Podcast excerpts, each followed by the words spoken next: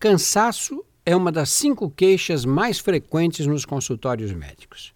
Mas a experiência mostra que um número expressivo de pessoas que se queixa de cansaço e falta de disposição não é portador de nenhum tipo de enfermidade que possa justificar o cansaço.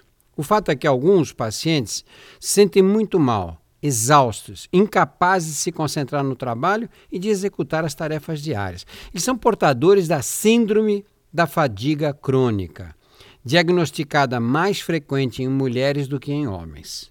Na maioria das vezes, a síndrome da fadiga crônica se instala insidiosamente depois de um episódio de resfriado, gripe, sinusite ou outro processo infeccioso.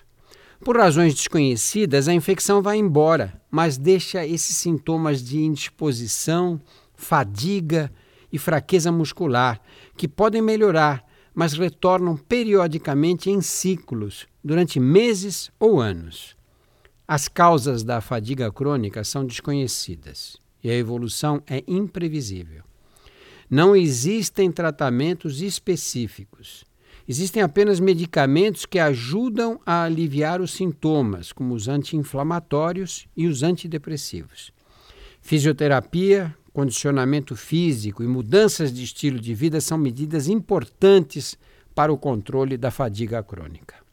Os especialistas recomendam dieta equilibrada, uso moderado de álcool, exercícios regulares de acordo com a disposição física e a manutenção do equilíbrio emocional para controlar o estresse.